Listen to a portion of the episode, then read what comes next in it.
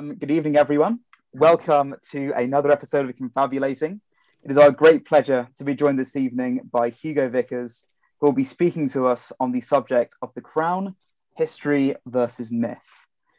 Hugo is a writer and broadcaster, the chairman of the Commonwealth Walkway Trust, and a deputy lieutenant of Berkshire who was educated at Strasbourg University.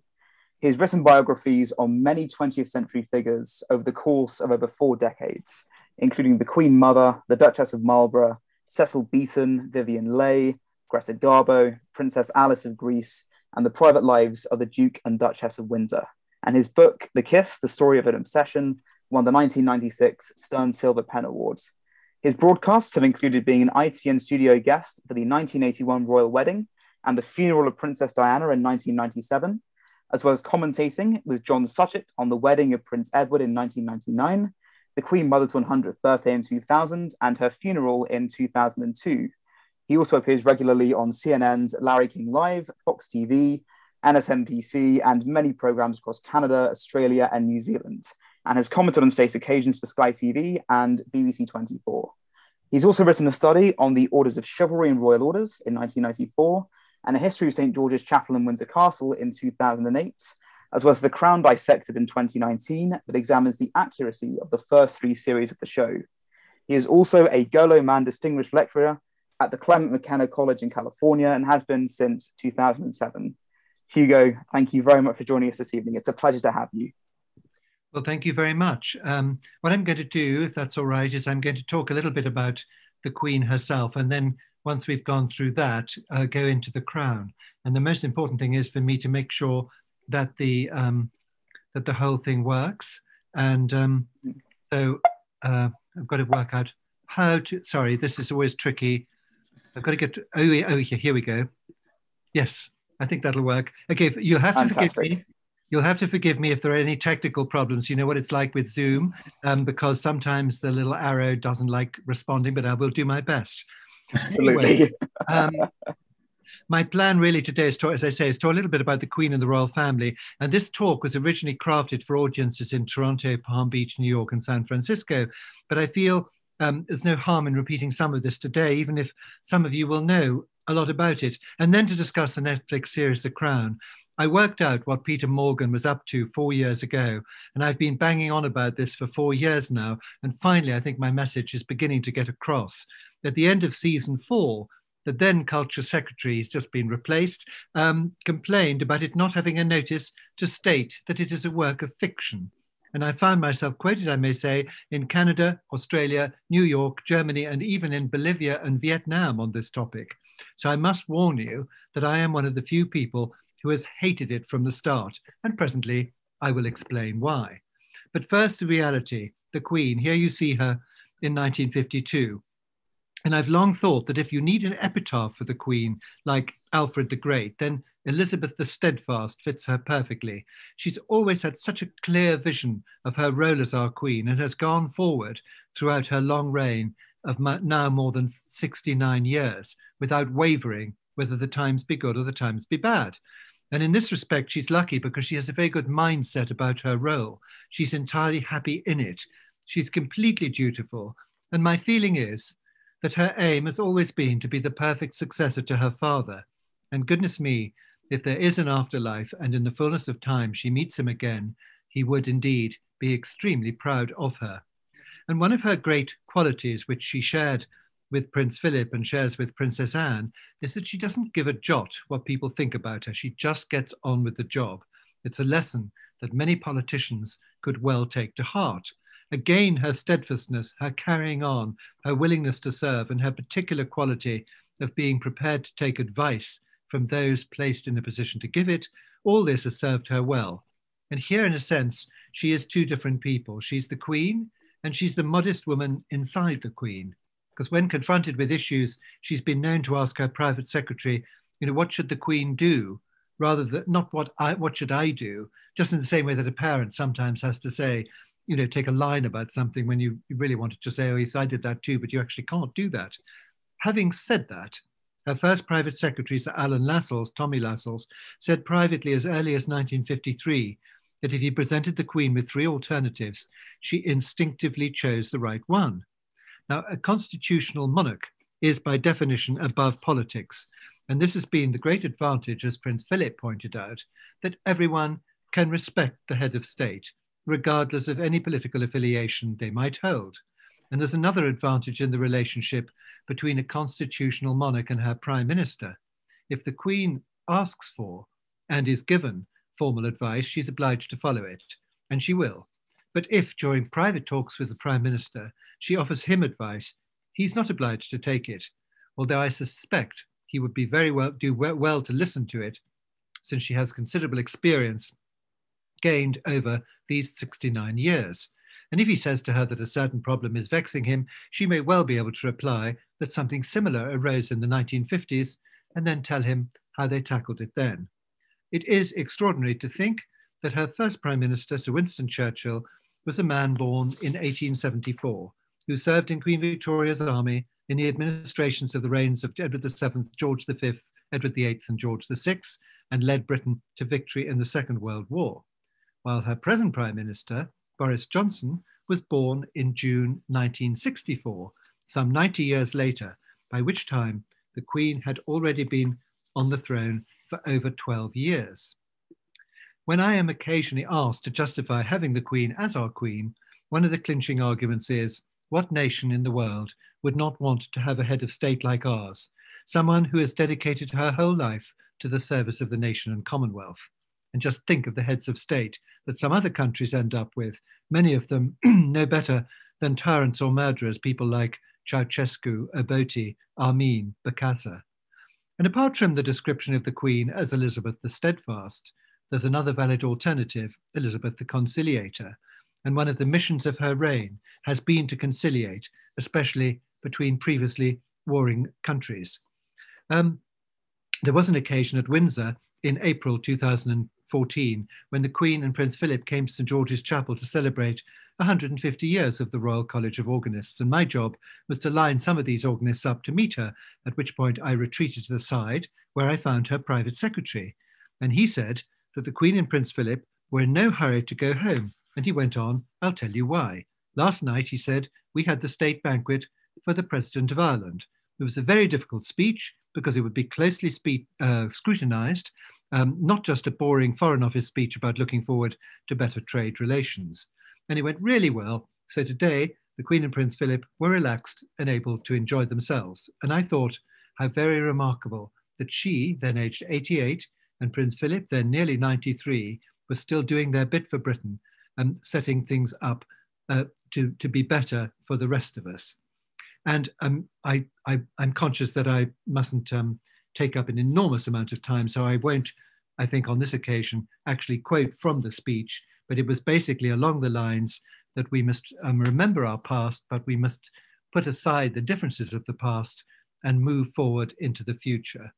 And of course, on that night, she, she uh, shook hands with Martin McGuinness, formerly of the Provisional IRA, a man who'd been in prison for six months in 1973 for possessing 110 kilograms of explosive and 5,000 rounds of ammunition. And let it not be forgotten that the IRA had uh, blown up Lord Mountbatten in 1979. Um, she's met so many heads of state uh, in the long years of her reign, um, every US president back to, well, she met uh, Mrs. Roosevelt and um, even even met Trump, all sorts of people, met Biden the other day. But a, a small word about her character. As long ago as 1966, a journalist described her firm, level gaze, conscious of duty fulfilled. And I think she knows she's done her bit, and sometimes she feels justified in testing to see whether we've done ours. And she sometimes asks questions to which she already knows the answer. One of her favorite lines, delivered with great theatrical timing, is Are you sure? Well, you'd better be. And she's very good on knowing the facts. She may catch you out, but you won't catch her out because her random access to information, if I can put it like that, is phenomenal. She has an encyclopedic memory for events and details. And, and she can also be very funny. Um, if somebody's mobile telephone goes off uh, when they're talking to her, she's inclined to say, well, You'd better answer that. It might be somebody important. And so on. Now, a little bit about her background. Um, the young queen and Princess Margaret, we know one of the great advantages about having a, a, hereditary monarchy is we know where they come from. We've seen them as little, we've seen her as a little girl with her sister, two little girls dressed identically. And we can follow um, a member of the royal family right from the beginning of their lives to the end, unlike politicians who usually arrive on the scene fully baked. And I'll just spin you through very quickly a few things. Um, when she when she was of age, she had joined the ATS and served towards the end of the Second World War. Um, you see her laying a wreath at the cenotaph. And also in South Africa, when she turned 21, she dedicated her life to the service of Britain, uh, then, of course, known as the Empire. She became queen at 25 on the death of her father, and she is queen for life. And that is because, um, crucially, she is an anointed queen. And that's the most important aspect of the coronation service, even more important, in fact, than the crowning. So people always asking me, will she abdicate? No, she won't. Uh, we can actually leave abdicating to Emperor Akihito of Japan, Queen Beatrix of the Netherlands, King Albert of the Belgians, King Juan Carlos of Spain, and indeed, I guess you could also include Pope Benedict in that. Abdication, of course, is not an appealing issue to the British Crown. Uh, way back in 1936, Edward VIII decided he wanted to abdicate in order to marry Mrs. Simpson. And even in those days, interestingly, George Bernard Shaw, of all people, um, said that he hoped that the king would never marry because he, he, he, he, he thought he didn't want anything to stand in the way of the very popular Princess Elizabeth, at that time, uh, the king's niece. And the abdication, when it came, was actually very smoothly handled particularly, I may say, by the Illustrated London News, who simply cut off the head of Edward VIII and stuck on the head of George VI in their special commemorative issue. And so into voluntary exile went the Duke of Windsor. He ate more delicious food. This is his house in Paris, uh, in more beautiful surroundings in the second half of his life than in the first. But having thought about them for a long time, um, it's a pretty dismal story. And uh, you should just compare these two images. Um, the Duke of Windsor at the age of 70, who took the path of perceived happiness, the Queen, then again around about 88, the state opening of Parliament. Look at him with his dead eyes and compare her sparkling eyes. Um, if you ever have to make the decision as to take the path of duty or to take the path of happiness, always take the path of duty. It'll make you much happier um, in the long run. Um, now, one of the times when you really do need the Queen is in a time of crisis. And you will remember that during the, the COVID first lockdown, um, suddenly the Queen came onto the television. Seven million people had watched her Christmas broadcast. It's very popular. But um, in fact, four times more tuned in to hear her address uh, from Windsor Castle. And, and, and no one except the Queen, of course, could casually mention a speech that she'd made some 80 years before. And of course, it was natural that the Queen needed to be protected as she was then 94 and Prince Philip was then 98. So they went into what was called HMS Bubble. And other members of the royal family, like Prince Charles and Princess Anne, came out to do things. Um, so did the Cambridges. We saw them zooming away a lot. And then, of course, um, do you remember every Thursday uh, people came out to clap for the National Health Service, which was intensely moving. And there were their three little children, uh, sort of engaging in public life in a sense for the first time. And every time they appear, uh, the nation kind of like uh, comes to a sort of gooey halt in some ways. All that was good. The royal family were doing their bit. Um, I will spin over the next bit quite quickly, but of course, things were not going quite so well on the other side of the Atlantic. We've been fed a book a lot of speeches, political intervention, news of lucrative deals, even one with Netflix, makers of The Crown, and then, of course, the ghastly self serving interview, which uh, you can pick many a hole in. I won't bore you about that at this particular moment. I wonder, um, will it go well for them?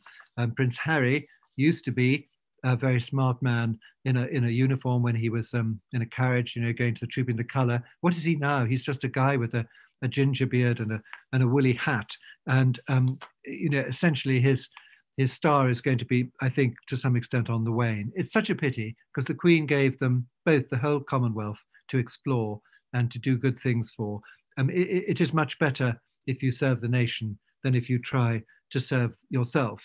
And just to sort of tell you why I'm suspicious of Meghan Markle, Um, she dumped her father. I don't know if you listen to his talks. He talks quite often on the television. Um, he never says anything awful. Actually, he's he's rather a sweet man. Obviously, a broken man and a very unhappy man. He made one mistake. He admits that, uh, being photographed. But she dumped him, and he was very good to her when she was little. She also dumped her first husband, and she dumped her Canadian chef. Um, you can see him there in the corner, Cory Vitiello, um, in Canada. And then what about that wedding? Um, there was that extraordinary, like Julie Andrews, Sound of Music walk all alone up the aisle. I mean, I just wonder, you know, when you think about it, her mother takes her from Cliveden, gets out of the car in the castle, she goes down, does that walk, and then she's met by, as it were, her father, in fact, Prince Charles. I mean, that must have been the result of yells and screams on all sides. I mean, I know it was very tense at about that time. And then what about the mother? Why did she come alone? I mean, obviously because um, because Meghan Markle wanted her mother to come alone. I mean, anyone would friend of hers in the uh, she works with in the yoga class would love to have been her plus one, I think. And of course, it's very interesting to think why Prince Harry never met the father. And there can be three reasons, I think, for that. One, that she was ashamed of the father. Two, that the father has done something we don't know about which upset her. Or three, that she was worried that the father might possibly tell Prince Harry something about her and, and, and, and worry, uh, warn him against her. So, of course, there they are, you know, out in the park. As, as, I said, you really can't be Captain General of the Royal Marines if you're sitting um, barefoot in the park under a fertility tree. But listen, um, uh, I will just show you one more picture of what happens now. I think um, Prince Harry has now been turned in Brazil into a mermaid. And I think my impression is that he's a very unhappy person. He looks, um, he's lost all his sparkle. And I have a feeling that this story is going to end badly. But now let's get on to the crown. Um, here is Claire Foy uh, in The Crown. As I say, I've been attacking the series for four years. I've taken each episode apart forensically to show what is true and what is false. And it's wicked because what it does is it mixes elements of truth with fiction. It puts real life people and with real names and more or less real uniforms into fictional situations and it twists the story so that they come out of it badly. And sometimes they use actual footage and occasionally photographs of the real life people people, which makes it all the more convincing. Now, Peter Morgan, who uh, is behind all this, has stated we do our very, very best to get it right, but sometimes I have to conflate incidents. But as he said, you must never forsake the truth. Excuse me, he surrenders the truth to the left and to the right. I am prepared to accept that an intelligent and a perceptive viewer, as I'm sure most of you are, would be able to watch this series, enjoy it as a drama, but I'm afraid there are a great number of people who believe it to be true and it is not. Sometimes what Morgan does is he takes two incidents that more or less did happen and he clashes them together to make something which did not. For example, yes, uh, the Queen did entertain President and Mrs. Kennedy, uh, Jackie, uh, for dinner at Buckingham Palace in 1961. And yes, um, later gossip such as Gore Vidal and Cecil Beaton did reveal certain disparaging remarks that Jackie had evidently made, incidentally privately. But he then cooks up a scenario that the Queen went to Ghana in order to spite Mrs. Kennedy. Well, the Queen did go to Ghana later in 1961, but it had nothing to do with Mrs. Kennedy. She went there to keep Ghana in the Commonwealth. There is a scene of Claire Foy dancing with the President Nkrumah figure. Now, The Crown is a lavish production. It is beautifully filmed, no expenses spared. It is well written. It has a good cast of actors and actresses. I, I was told today that it's won 123 awards, and this makes it all the more credible as it's hard to dismiss it simply as tabloid rubbish. So it makes it more dangerous because people believe it to be true, which, as I keep saying, it is not. Now, Robert Lacey is their historical advisor.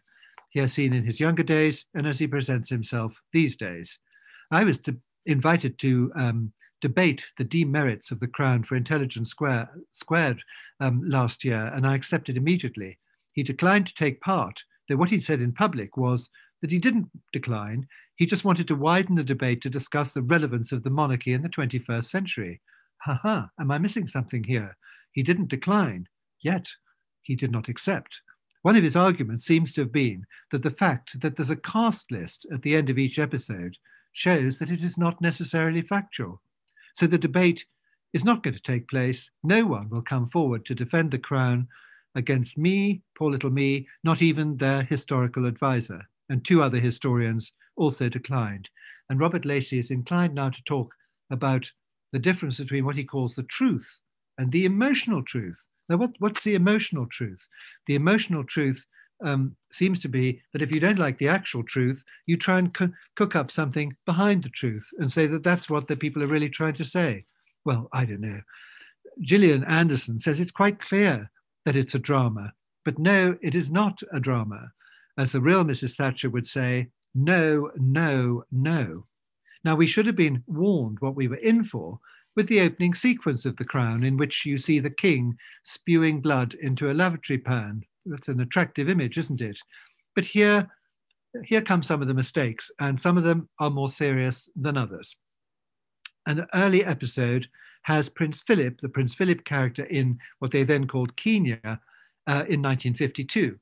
His splendid uniform he's wearing there, and he is talking to uh, a, native of um, Chief about a Victoria Cross that he's wearing. So he's talking about medals. Well, I froze the frame. It's probably got hidden here, but actually, what he's wearing is a 1953 coronation medal in 1952. Now, you might say that that doesn't really matter, but if they're discussing medals, I think perhaps it does. They had a whole episode in which the Duke um, apparently uh, didn't wish to kneel before his wife at the coronation. Well, that's utter nonsense. I've written a whole book on the coronation. He was perfectly happy to kneel. Had they wanted to create a drama over it, they could much more justifiably have set the Archbishop of Canterbury and the Queen against each other because the Archbishop kept pushing Prince Philip out, out of the service, and the Queen kept bringing him in.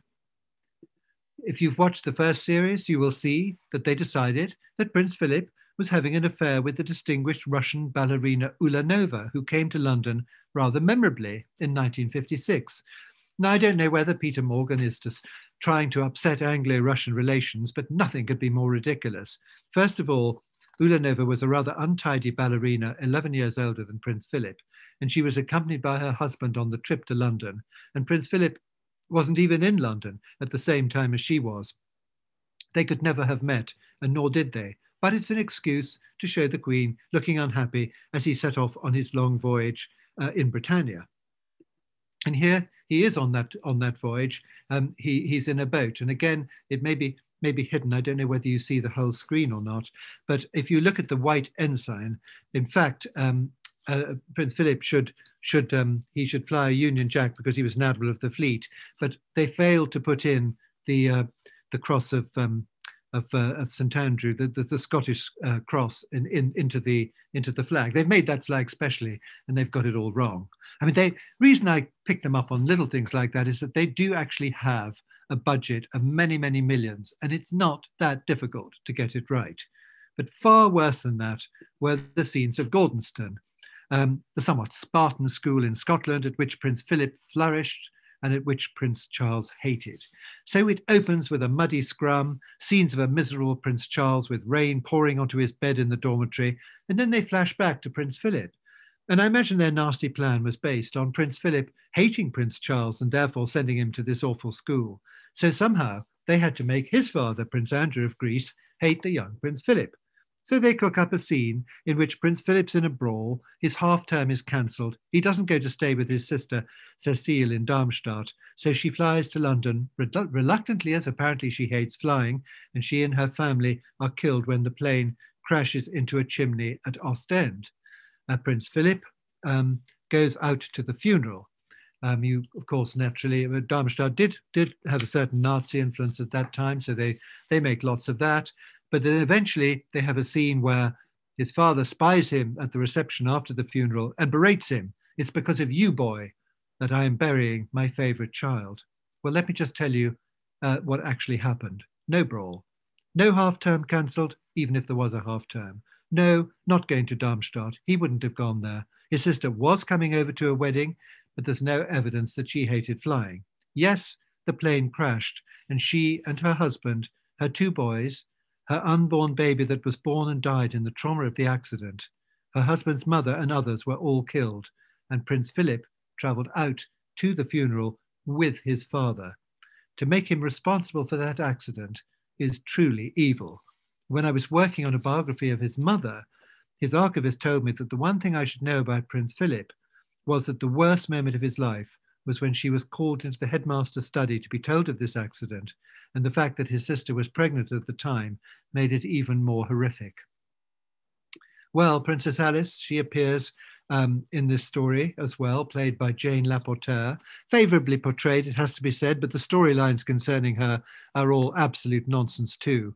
Um, she did not get involved in the royal family film. She did not give an interview. She did not live in an attic room at Buckingham Palace. I could go on. But I have a confession to make.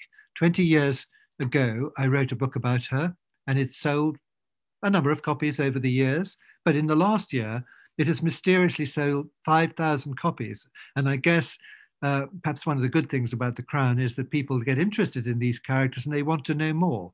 So that's one positive thing. But you can see I'm in a bit of a dilemma about this because um, I don't really like it. I don't like to think that it's The Crown that's done it. Anyway, um, The Crown plays on tragedy. They had dramatic images of the burning plane in which Cecile died. It went on and on, and so on. And a number of private citizens have found their stories uh, traduced over the years. Now, in the course of the present reign, there have been a couple of really dramatic incidents. One of them was when somebody tried to kidnap Princess Anne in, in the Mall in 1974. And if ever you have the chance to watch on Parkinson, um, uh, put in Michael Parkinson, Princess Anne, she is brilliant describing this scene. And actually, the guy who you see being arrested at the bottom, who he had a gun and he actually shot the detective, and you know it was quite a dicey business. He didn't have a plan B, and when Princess Anne refused to get out of the car, he didn't know what to do. Um, she just said, "I'm not getting out of the car," and it was as simple as that. Anyway, um, that is a very interesting and courageous episode. And there was also a time when the Queen was shot at in the Mall with blanks, fortunately, at the Trooping the Colour in 1981. Well, now, if you were making a series about the royal family, don't you think those two incidents would have been rather interesting? Why don't they why don't they do that? Well, I'll give you the answer. Because the royal family comes out of it well. If you want to know the caliber of our queen, look at the way she controlled the horse and went right through the troop in the colour ceremony, um, you know, uh, that day as if nothing had happened. Absolutely brilliant. Now, one or two other points. Princess Margaret, no, she was not running the country when the Queen went away on the Commonwealth tour of 1953, nor was she forbidden to marry Peter Townsend. Alex Jennings is a very good actor. He plays the Duke of Windsor. I met him once and I said, He's been given, You've been given Shakespearean lines. He said, Yes, I know, I'm Richard II. I'm sorry. The Duke of Windsor was not the great Shakespearean figure the filmmakers turn him into. However, one of their themes is that the crown itself is all that matters, and that any individual who strays from the central park is crushed, i.e., the Duke of Windsor being one, Princess Margaret being another, and of course Diana, Princess of Wales, being yet another one. Well, we got a um, cast change in season three, got rid of cocky Matt Smith, fortunately. Tobias Menzies at least was a more reasonable figure. Olivia Colman, on the other hand, I, I wasn't so keen on. Um, I think Claire Foy somehow did capture the Queen extremely well. She she got her theatrical timing very well. Um, and I always thought at that point they were building the Queen up to make her look really good and make everybody else look idiotic. In other words, the Queen fine, but after the Queen, get rid of them. Um, by the way, just have a look here. They've decided that Prince Philip is a king. If you're interested in heraldry, they've given him a crown above his above his garter and his pea. he would of course have had a coronet. Not not that difficult to get that right. Anyway, I mustn't go on about those things. They then hired Olivia Colman, who has rather a cheeky smile in everyday life, and so she's always looking very glum with a turned down mouth. Um, and so I think at the end you don't really like the Queen so much when you see Olivia Colman playing her. Um, there was a scene of the royal family watching a documentary called Royal Family, which they won't allow us to see anymore. They did pop up the other day on on YouTube, and a lot of people, including me, did watch it. Um, why not show the real thing? The one thing that the royal family film was really good at was to show, you know, that they were a real nice family interrelating well with each other. And I think it was it's a, they should show that film because to some extent the Crown did show the Queen and Prince Philip young, and of course a new generation doesn't remember them like that, and so that in a way is a pity. But I wish they would show that film. But of course, nobody ever listens to me, um, my advice. But anyway, uh, that series ended with the Silver Jubilee Queen, and they dressed her up like this.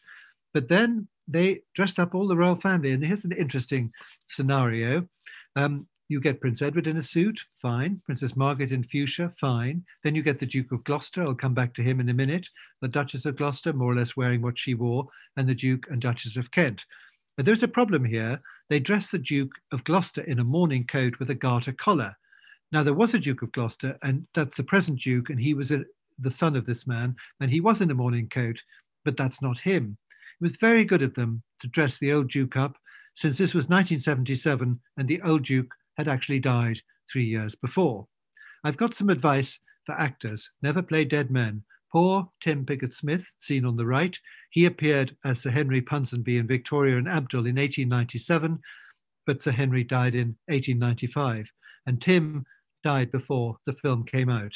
And so did the actor Michael Thomas, playing the Duke of Gloucester. He died in March 2019 before the series was aired. So perhaps you're a bit jinxed if you do this sort of thing. Now, finally, a quick look at season four. It opens with a howler. Why not? The Queen dressed as a Grenadier Guard when she quite clearly should have been a Scots Guard, different buttons, collar badges, and plume. Um, this is repeated uh, when she they spent a lot of money on her uniform, obviously. So here you get her dressed as a Welsh Guard, um, with the plume of the Welsh Guards, but the Grenadier Guards uniform. Now, it honestly wouldn't have been terribly hard to change the little sim, the little ciphers and things on her collar, you know, and and and would have been terribly easy to do, but they got it all wrong. Mrs. Thatcher, she comes into this series. If you've seen season four, um, it's all about Mrs. Thatcher and Diana. In 1979, you see them arriving in Downing Street. Then you get scenes of Mrs. Thatcher um, going to see the Queen, and she's always berating her in a kind of monotone the whole time. She's forever hectoring her. Um, Gillian Anderson plays Mrs. Thatcher always with one voice. Now, Mrs. Thatcher had several different voices, but the voice they use is always like that, as if she's just going on and on and on. And that's pretty unfair. Now, when they go to Balmoral, um, literally, I'm sure people thought it was hilariously funny to see the royal family torturing their guests and putting, humiliating them in every possible way. I'm sure you understand the royal family in real life are very well aware how nervous people are uh, when they come to stay. In their rooms, there is a document which tells them exactly what to wear, what time to come down, um, even the maid that's looking after them, so they they know her name and that sort of thing. They go out of their way to make them welcome. So that scene was particularly ridiculous and unpleasant. But here's another classic situation the resignation of Geoffrey Howe. And this is exactly why the crown is so annoying. Okay, it opens up. Geoffrey Howe lumbers out of bed. Fine. He delivers his speech. Fine, we remember that. Mrs. Thatcher looks grim on the front bench. Yes, she did. Then the cabinet ministers come to see her one by one. Yes, they're going to support her, but yes, there is some disquiet amongst the backbenchers. All right, that's pretty much what happened. And then Dennis Thatcher tells her back at Downing Street that the game is up and she must step down. That is also what happened, we are told. But then what? The Mrs. Thatcher character here suddenly announces she's going to see the Queen to ask her to dissolve Parliament and call a general election to save her skin. Total fabrication and utter nonsense. Why did they do that? They had a perfectly good drama going. Why did they ruin it? By putting in something so absolutely and utterly fatuous.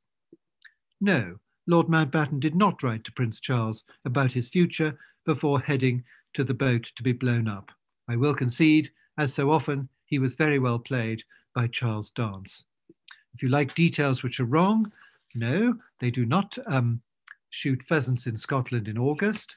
Uh, the Prince Philip character must be a really good shot because he can pick off a stag without a sight on his rifle and if you're if there's a fisherman in the audience, they will realize that the Prince Charles character is extremely unlikely to land a salmon in that way. Okay, another very unpleasant scene in which they introduce photographs of the real people I literally heard a Canadian broadcaster yell on the set of Entertainment Tonight that the royal family deserved everything coming to them for cruelly locking up their poor cousins. The idea was, according to this series, that they had to be locked up to show, uh, get them out of the way because there was madness in the royal family. Well, needless to say, the royal family had nothing to do with them being put away at all. There were five girls, all with tainted Trefusis blood, who were put away by their grandfather, Lord Clinton and two of them uh, were, were, the father was a Bowes-Lyon, so the, the blood is nothing to do with the royal family at all. It comes through the mother. And I just would add, they must really hate the Queen Mother because she looks nothing like the real ones, and they give her truly horrible lines. They turn her into a very spiteful person indeed. Another drama which they went on about, Michael Shea. They turned him into a sort of saint. He, in real life, used his position as the Queen's press secretary to brief the Sunday Times to the effect that the Queen and Mrs. Thatcher were not getting on, something that he wanted said. This, of course, in this episode, of course, the Queen is the villain. And she tells him she wants her message to get out, and the Shea character resigns to protect her. In fact, they had to sh- uh, sack Shea by politely getting him a new, well paid job elsewhere. But once again, you see, they want to make him look good and make the Queen look bad. Coming closer to the present day, it gets worse and worse. Of course, this is more complicated, um, but let me just say Diana is the heroine and Charles is the villain. It is completely one sided, and they have relied entirely on Diana's version as given in another Netflix series called Diana in Her Own Words. That was what she did in about 1991, 92, um, when she was giving her story to Andrew Morton. So she is already repainting the story historically. Um, in this one, you know, they very often play Prince Charles as a kind of wimpy figure, but here they actually turn him into a sort of murderous, evil wimp. I mean, he's yelling at her, and this I can assure you um, did not happen. Actually, to some extent, it's more likely to have happened the other way round. And finally, you get a scene where the Prince Philip character comes in last scene, the last episode of season four, and he threatens Diana, heralding heaven knows what horrors into the two seasons yet to come. He, he tells her that it's, a da- it's very dangerous to move out of the system, to which she says, Is that a threat, sir? So I reckon in the next series, we'll probably get a, scenes of Prince Philip um, com- plotting to have her murdered, or, or indeed maybe actually even, even having her murdered. So this is a recent, relatively recent picture in 2019 of the Queen and Prince Philip at an Order of Merit lunch. This was slightly after he'd retired.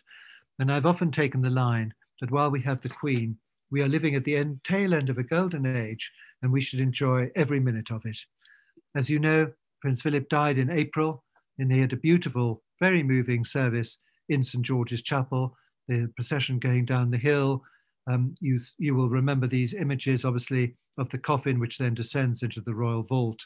And of course, you also get the lone queen sitting there, which everybody thought somehow was a very poignant image. I, I, I don't agree entirely. She had all her family around her. It would have been very odd um, to have had somebody sitting next to her because Prince Philip normally sat in the seat beside her.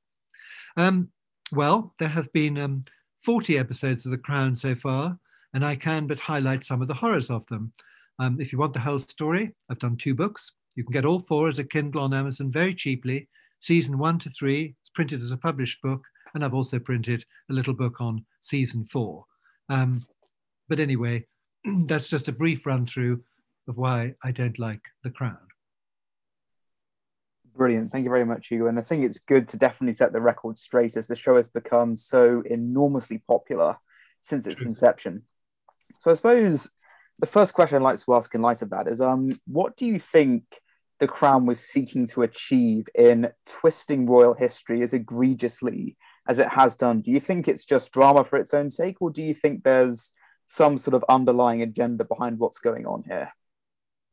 Fun enough, I think it's both. Obviously, if you're going to make a drama series, you need conflict. So if I'd been making a scene about the coronation and told you that all was happy and that Prince Philip was very happy to kneel before the Queen, you'd probably switched off after about five minutes because you think it's all terribly boring. Um, but I do think that there is a sort of Republican agenda behind it all, and I think that that, that the, the way that they they portray, particularly Prince Charles, the way they portrayed Prince Philip was extremely unkind and very unfair and very unlike the real Prince Philip. Um, so I do think that there's a Republican agenda, and I think also that through the four series, four seasons, um, we've been sort of led into it quite gently at the beginning, and then it's got worse and worse and worse. And that's what I really think is happening. I mean, Peter Morgan is a is a Republican, and um, you know, I'm sure that's part of his mission. But yep, the other mission, of course, is to make a good series, which they've clearly considered that they've done, and most people think they've done, and they make a lot of money out of it. I mean, it's a highly popular, very, very productive, um, you know, series. people watch it all over the world. Wherever I go, you know, whatever else I want to talk about, people always, always, whenever I go abroad, if I do, they always want to ask me about the crown. Mm. Absolutely, definitely. That's very interesting. I think it's certainly concerning when one mixes a sort of Republican agenda with the wish to make a really good series. I think, you know, speaking certainly from a kind of analytical perspective, that certainly rings a lot of alarm bells within my own head. Um, we have a question from one of our viewers, um, Rosarino. She writes in saying, um, Good night. Firstly, a big fan of your books. Um, secondly, uh, one question um, print, on Princess Margaret's um, exaggerated representation. On the party nights, the mythical scene where you hear Ella Fitzgerald and the princess having a fit and almost knocks the whole room down. Is this too exaggerated a representation? Because as she writes in, she really loves the series, but it, she feels that it spoils the royal image as it's such an exaggerated image of Margaret in that particular instance. Well, I do. I knew Princess Margaret a bit, and you know she was a highly intelligent, very cultured person. Um, she it's very easy to portray her whole life as a sort of tragedy because you know you can say that she wasn't allowed to marry Group Captain Townsend, although by that stage, the by the time that they came to that decision, they, they, it, the love affair was over, and she didn't have a very easy time with Lord Snowdon. Um, but on a day-to-day basis, she she she went to lots of exhibitions. She went to the ballet. She did lots of things. She had very cultured friends. She had a very interesting time. And all I can tell you really is that her friends, and I know quite a lot of them, absolutely horrified by the way she was portrayed, particularly in the scene that you mentioned, which of course is completely exaggerated. Um, I mean, I'm sure there were moments when things went wrong, but you know, Robert Lacey would tell you that you know, um, behind the closed doors.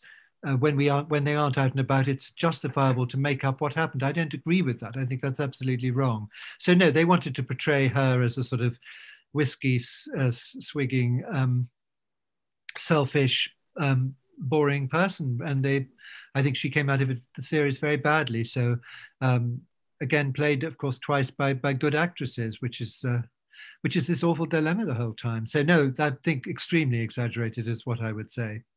Mm-hmm. Absolutely, absolutely, and I think just sort of on that topic of kind of examining what went on behind closed doors. Of course, as an individual who has written the biography of many prominent royal figures, that's something which I imagine you've had to do yourself on several occasions, and I think it's safe to say much better than the Crown has been able to do. And so I suppose the next question I'd like to ask, uh, sort of on that subject, is how do you go about um, when, particularly sort of biographing the royals' lifestyle, the royals' lives, um, actually going into those kind of more intimate areas, and how do you think um, it's best to portray those? Um, I suppose in, in opposition to what the Crown's currently doing. Well, um, I hope as a biographer that you seek the truth. Um, the truth is is very convincing, and the truth is is surely what you eventually want to read. Um, obviously, there's a lot of speculation in newspapers and things, and you probably sometimes read those things and think that's all quite fun. But maybe there's a little suspicion in the back of your mind that it's not actually true, or it's not as bad as it's been portrayed, or it's something different. Um, I think um, also if I can put it like this, which is a roundabout way of trying to answer your question, equally, of course, if there's an incident in a room and there are eight people sitting around the table, to be honest, there are nine versions. There's the version which each person around the table will tell you, and then there's the elusive truth in the middle, which is slightly different, probably. Some people will be closer to it than others. Some people will describe things visually very well. Some people will hear the words and remember remember them very well. Some people will pick up, you know, even spiritual kind of undertones and all sorts of things that are going on at the table, let's say. But it's very, very hard to get to the truth, but you must try. And that's what we try to do. Um, I, I mean, I'm just so horrified by the way the media goes on about the royal family because, I mean, without naming names, I mean, today I actually had quite a long talk with a member of the royal family at a, just a private reception. And the whole conversation was to do with um, raising money for um, operations in poor countries for um, cataracts and anything to do with sight. And this particular member of the royal family had seen several people have a, an operation, which apparently doesn't take very long uh, and can actually not even be necessarily terribly expensive, and had actually witnessed people getting their sight back because of, let's say, a cataract or something which is just preventing them from seeing. And I just thought to myself, you know, that's the real royal family. That's what they are really doing, something really important and interesting. And of course, they can use their position and their influence to raise money. One of the people in this conversation um, had been shot actually in the in the eye at one point or something had had raised something like 800,000 pounds you know for those sort of operations well that can that could cure a whole nation, you know, fantastic. So that's what makes me so irritated because they are really, most of them, doing a very good job and very um, self effacingly. And the most successful members of the royal family are the ones who don't compete with the Queen, but actually uh, uh, lighten her burden and help her in any way they can to because she can't do everything that she's asked to and they people like having a member of the royal family um, and it raises lots of money sometimes and it gives people lots of good cheer and they you know it's, it's somebody said once it's being in the happiness business. Well you wouldn't get that from the crown i don't think. Mm-hmm. absolutely. I can i couldn't agree more. As somebody who has been a lifelong supporter of the royal family um, I, I can definitely see that um, being the case. And I think it's a real shame that the Crown often tends to play to drama and tragedy in order to spin the narratives that it did. And I think the next question, which I'd be curious to know, um, and I think we've already touched on bits of this already, but um, do you feel that it's had a negative impact on the way that the real royal family has been perceived both within and outside of the United Kingdom? Well, there are two views about that, aren't there? Um, some people will tell you that this has made the royal family people much more interested in the royal family, and I think that is a a justifiable argument. Um, whether it's done it in the right way, I'm not sure, but it certainly it certainly could also, in the long run, I think, be very very damaging indeed, um, especially to Prince Charles. I mean, people, you know, we were talking about these eye operations and things. I mean, uh, the Prince Philip character and the Prince Charles character, they never do any work in this series. They do nothing except whinge and complain or or fool about or do silly things or have arguments. They don't do any of the things which they're spending their whole time doing. And maybe, maybe that would be very difficult to portray on the screen. I don't, I don't know, but it just seems to be a very unbalanced thing. So I think it's a bit of a mixture. I think some people you know, it's, like I know how to try to answer. I suppose if you're an intelligent viewer, even a very young one. I mean, like my daughter when she was a teenager watching these things, I think she did become much more interested in the royal family um, because of that, and wanted to know more and wanted to inquire, and that is good. And that is actually what you'll find with a lot of television series, even ridiculous things like the Tudors, which invented whole characters that didn't exist. I thought, oh my God, I thought I'd studied the Tudors at school. I didn't realize there was a, another wife or or something like that. You know, but if you if it's a spur to knowledge and to finding more, then in then in which in which case then there is a positive impact. I'm I'm trying to be as fair as I possibly can, and also hopefully not being like a lawyer saying on the one hand this, on the other hand that. But mm. I still don't like it. Yes, absolutely. No, that's um, I think that's a very valid point there you just made, and um, I think to that end, I can imagine that many people who watch The Crown, I suppose, will be more interested in the royal family. Um, is there anywhere that you would direct them um, to get um, a slightly better portrayal of the royal family, so it could almost kind of counterbalance um, the portrayal that they see in the series? Well, there are some very good documentaries, and I suspect that the one that's being shown, even as we speak, if I haven't spoken too long, about Prince Philip, could be very interesting. I intend to watch it a little bit later on this evening. Um, uh, people like um, people like Robert Hardman who made that film. He's made some very good documentaries about life at Windsor. I mean, I wish they would. Oh, the Edward Mirzoeff film called Elizabeth R, which was done in 1992, is a brilliant film, a brilliant portrayal of the Queen, uh, with a lot of access behind the scenes. Um, I think, and I wish they would show the royal family film again. I, I've tried to persuade people why I think they should, especially since it did pop up on YouTube. And you know, I downloaded it. I can, I could show, it, I could screen it for you. Um, if you've got another hour and a half or so, we can screen it now if you like. But you know what I mean. Um, you can hmm. get it as it's out of the, as it's out of the, the genie is out of the bottle they ought to let it be hmm. seen again. It's a pity hmm. because it's very touching. Um, so I think anything which is real, I would just keep away from these uh, these dramas. I think that's what I would keep away from, mm-hmm. especially about living people. You know, if they had invented a character and called him, uh, I don't know, something else. Uh, and uh, you thought, oh, that seems to be slightly based on Prince Charles. I, I, I would accept that, but it's calling him mm-hmm. by his real name and putting him into a fake situation. That's what I don't like. Yes, absolutely. No, I think that's um, that's a very valid point there. And I suppose moving on from that, um, I imagine one of the challenges that um, you certainly faced yourself as a royal biographer is writing accounts um, of people's lives where relatives and friends have still been alive and will be able to comment on the work that you've produced. Um, how have you find how have you found that um, as a process within your own career, and sort of what challenges has it thrown up, and how have you overcome them?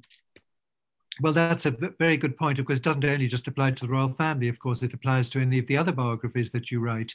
Um. I, I, wrote the first one about this woman called Gladys Deacon, Duchess of Marlborough, whose whose picture is behind me there, if you can see it or not. It's a um, rather nice portrait of her. Mm-hmm. Anyway, she um, uh, when I wrote the first version of it in 1979, uh, there, there were a lot of people breathing down my neck, and I was terrified of you know being somehow the book being stopped or or inadvertently libeling somebody or whatever. And um, 40 years later, I rewrote the book. And one of the things I did say was that whereas there had been people breathing down my neck all that time, all that long time ago, they weren't breathing at all anymore. So I could say rather more. And th- there is always that problem. Now, when you when I did a book about Prince Philip's mother, um, it wasn't in the contract that he should read the book, but uh, it was agreed it would be a good idea if he did in, in, in typescript. And what was rather fun was that when it came back, it had things like rot, rubbish, nonsense written in the margin. Now that didn't mean it was rot, rubbish, or nonsense. It meant that he he he thought it was. And so when at one point I said, "Well, would uh, the Duke of Edinburgh like to see 22 pages of Foreign Office documents on this sub- subject?" The private secretary said, "Nope, you win that point. On on to the next." Sometimes he would write, Is this necessary? which meant that it, it was almost certainly true, but it was getting onto slightly tricky ground. And I think arguably occasionally you felt probably it wasn't necessary and didn't really add much to the story. But other times I remember certainly to do with her her illness and when she was in, sent away to a clinic, I, I really said, look, I really want to say as much as I can to explain what was going on so that people wouldn't accuse me of fudging it or covering it up later on and that sort of thing. And I think in a way that was that was fine and that was certainly accepted and um, it was all published. Um, it is difficult. You don't want to unnecessarily offend people. On the other hand, you do want to tell the truth. And when I wrote a biography of Cecil Beaton, I very much upset his sister because I revealed that Cecil Beaton's grandfather was a blacksmith which um, didn't suit her. She didn't know that. And she'd been masquerading as a sort of society lady. But of course, I had to say, it, I wasn't, you know, if she'd been a cousin or something and he, the, her grandfather had been a blacksmith and it didn't matter in the story, but it mattered desperately. It was because it was his grandfather as well. So, so I couldn't explain to her that I'd covered up quite a few things or omitted several things which might have been rather uncomfortable for her in the story because that would have looked, I don't know, somehow would have been a cheap a cheap shot. But but I mean, I did save. You do try to save um, people's embarrassment as much as possible, as long as you can really tell the main story about the main figure in the book. You know, you don't want to bring in um, subsidiary figures and upset them unless you unless they play a cru- crucial role. But just to give you another example, um, wrote a book about Cecil Beaton, and Cecil Beaton um, had, had had this rather controversial love affair with Greta Garbo. And um, a lot of people didn't believe it. Um, he'd published some diaries about it. Uh, but when he died, and after he'd appointed me as his biographer, a tin trunk came out from under the bed with all the copies of letters he wrote to her, and all the private diaries were available to be studied. And I came to the conclusion that yes, he definitely did. And I asked a lot of people about this as well. Well, in the course of it, the, the reason it was so odd is that everybody assumed, well, rightly, that Cecil Beaton was homosexual, you know, largely, although he did occasionally have affairs with women. During the same time that I that he was having an, this affair with Garbo, or just as it was about to get going, he seemed to be taking a very keen interest in an actor called Geoffrey Toone. And uh, when the libel report came, um, the lawyer said, "You have libeled Geoffrey Toone." So I, would met Geoffrey Toone, and I I wrote to him and I said, "It appears that I've libeled you." And he said, um, "Well, I, I don't know what you've written. Um, could you perhaps send it to me and let me have a look at it?" So I made it made it I made it much worse, if you like. I put in all the letters and everything at all. He was absolutely delighted. He rather liked the idea that Cecil Beaton fancied him when he was meant to be fancying Greta Garbo, and he came to the book launch. So you never know. oh, fantastic. That's really interesting. Yes, thank you very much for sharing that. Um, I believe that Carlos um, had a question for you. Uh, yes, uh, regarding the the actual uh, situation of the royal family, regard, regarding Prince Harry, do you think that there is any possibility that he could return to his royal duties, or, or that's completely out of, out of the question? Um, I think that what will happen is that she will dump him at some point because she's dumped everybody else all the way through her life. And at the moment, she needs her, needs him because of his title. The fact that we're talking about her is entirely because she married a member of the royal family. Um, before that, she was a perfectly nice actress in Suits, but um, there were quite a lot of other actors in Suits, and we aren't talking about them. And so, in a way, what she has done, particularly by the interview, is to achieve go- global recognition. And I suspect she has a little plan which will become clear as time goes on. And I have a horrible feeling that Prince Harry will get dumped. Now, of course, they've got two children out in California. Um, if he leaves California, he probably wouldn't see the children again. Uh, I think he will come home probably. But of course, he may not want to come home. But I don't think that they will be together in, uh, well, I would say even in five years' time, to be quite honest. But listen, that's just my personal opinion. But it's based on, on what I've observed in the way that she operates. Um, it's a horrible situation. I think he just looks terribly unhappy. I'm afraid I have said that I think he probably ought to be wearing one of those sort of orange hostage suits that you sometimes see grimly on the television, you know, because the things that he says are not really his words, they're her words. She's using him as a sort of mouthpiece. I don't like the situation at all. Mm, yeah, it's very unfortunate all around. Um, yes, I suppose, um, well, one thing which I'd be quite interested to know is um, I remember very vividly uh, the episode of The Crown with Mrs. Thatcher uh, taking the Balmoral test. And one thing I find um, quite strange is the way that they almost seem to set um, the Queen and Mrs. Thatcher up against one another, especially because I've seen this repeated um, in other kind of mass media from the 1980s and the present day. Um, and so I'd be interested to know um, what was the relationship actually like between the Queen and Mrs. Thatcher? And I think we've already talked a bit about um, the origins of that kind of idea that they were really pitted against each other. But how did that actually kind of weave its way into the kind of popular imagination at the time? Well, a lot of people assumed that two sort of, in a way, powerful women couldn't possibly get on. Um, I, I am, I, I met Mrs. Thatcher quite a, quite a number of times over the years because I had an aunt who was a member of Parliament, and Mrs. Thatcher popped up in my life oh no, quite a lot. Uh, even right, even when I was 14, before she became before she became Mrs. Thatcher, if you like, you know, before she was just a backbench MP wearing a flowery hat like Conservative ladies wore, wore in those days. Now, the, the, my reading of the situation is that the Queen was what James Callaghan said: offers to her Prime Minister not necessarily friendship, but certainly friendliness, and she sees her role to um, because she is an unelected head of state to support the elected head, the elected head of government.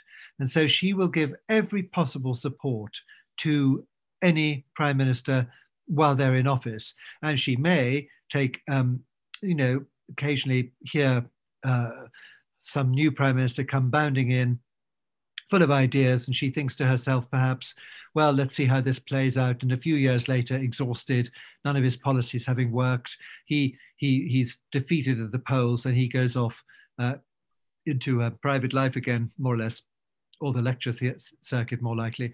Um, I think that I do know that the Queen was terribly upset when Mrs. Thatcher was overthrown by the Conservative Party. And the fact that she gave her immediately the Order of Merit and made her a Lady of the Garter, the fact that she came to her 80th birthday um, party, and the fact that she also attended her funeral in St. Paul's Cathedral makes me feel that the Queen had certainly a great respect for Mrs. Thatcher. I don't think that they they natural they were natural soulmates. Uh, I don't think they got on uh, uproariously well together. Mrs. Thatcher was always very nervous of the Queen. That's why I don't like the Gillian Anderson portrayal of her, because uh, the um, uh, you know she's always hectoring the Queen, whereas Mrs. Thatcher was always rather nervous of the Queen, actually, because you know she'd been brought up as a very loyal citizen and you know she she knew who the queen was from from early on and she was tremendously respectful of her um, so i don't think that and, and i'm told by I've got one friend who was who was in the cabinet who said that even Charles Moore in his biography didn't didn't get the relationship between the Queen and Mrs. Thatcher quite right. So maybe maybe we'll have to wait a bit longer, and maybe one day when we when maybe maybe we'll never live long enough to know to see all the papers come out and and work it all out as to what was really going on. But I can assure you that the Queen had huge respect for Mrs. Thatcher and certainly would mm-hmm. never have remotely wished to um, torture her, um, putting her through the so-called Balmoral test. That's absolutely, totally opposite to everything that the Queen thinks. Yes, absolutely. I must admit, it was um, very strange seeing that um, depicted within the show itself. Um, yes. yes, definitely. I think, well, um, I think there are plenty more things that um, we unfortunately haven't had time to discuss. There's plenty more kind of corrections and errors to kind of put right. But unfortunately, um, we've come to the end of our time for today's session. So once again, I'd like to thank Hugo very much for taking the time to speak to us this evening. And I'd like to thank um, all of our audience for joining us as well. And hope you'll join us in the next episode. Thank you very much and have a good evening. Thank you very much for having me.